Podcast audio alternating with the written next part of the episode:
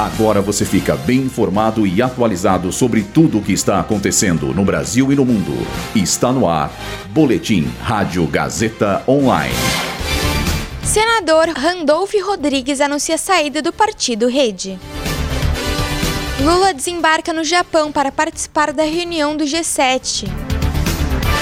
IBGE afirma aumento do desemprego em 15 estados e no Distrito Federal no primeiro trimestre de 2023. Eu sou Julia Cartacho e esse é o Boletim Rádio Gazeta Online. O senador Randolph Rodrigues anunciou hoje sua saída do partido Rede Sustentabilidade, no qual estava desde 2015. A decisão acontece em meio a desentendimentos entre o político e a ministra do Meio Ambiente, Marina Silva, também filiada ao Rede. Os desacordos estão relacionados à decisão do IBAMA contra a exploração petroleira na bacia da Foz do Amazonas.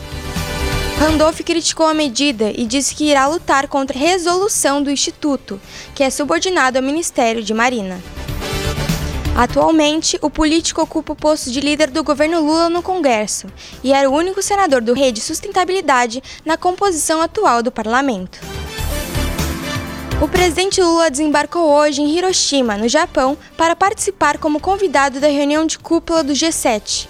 Essa é a primeira vez em 14 anos que o Brasil participa do encontro, que reúne as sete economias mais industrializadas do mundo. Além das sessões de trabalho com líderes do país presentes, a agenda de Lula conta com pelo menos sete reuniões separadas do brasileiro com outros chefes de Estado ou de governo, que também estarão no G7. Durante o evento, o presidente pretende abordar temas como combate à fome, preservação do meio ambiente e a guerra entre Rússia e Ucrânia.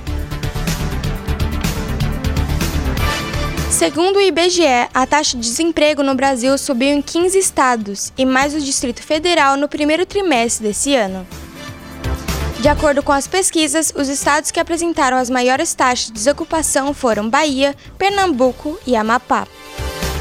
Em contrapartida, aqueles que apresentam as menores taxas de desemprego foram Mato Grosso, Santa Catarina e Rondônia. Além disso, a pesquisa apontou que a taxa de desocupação nos recortes sociais foi de quase 11% de mulheres, acima de 11% de pretos e um pouco mais de 10% de pardos. Contudo, vale ressaltar que a taxa de desocupação no primeiro trimestre móvel do ano ficou em quase 9%, sendo o menor resultado para o trimestre desde 2015. Esse boletim contou com roteiro de Julia Lozano e Luísa Borgli, suporte técnico de Agnaldo Santiago, supervisão técnica de Roberto Vilela, supervisão pedagógica de Rogério Furlan, direção da Faculdade Casper Libero, Marco Vale.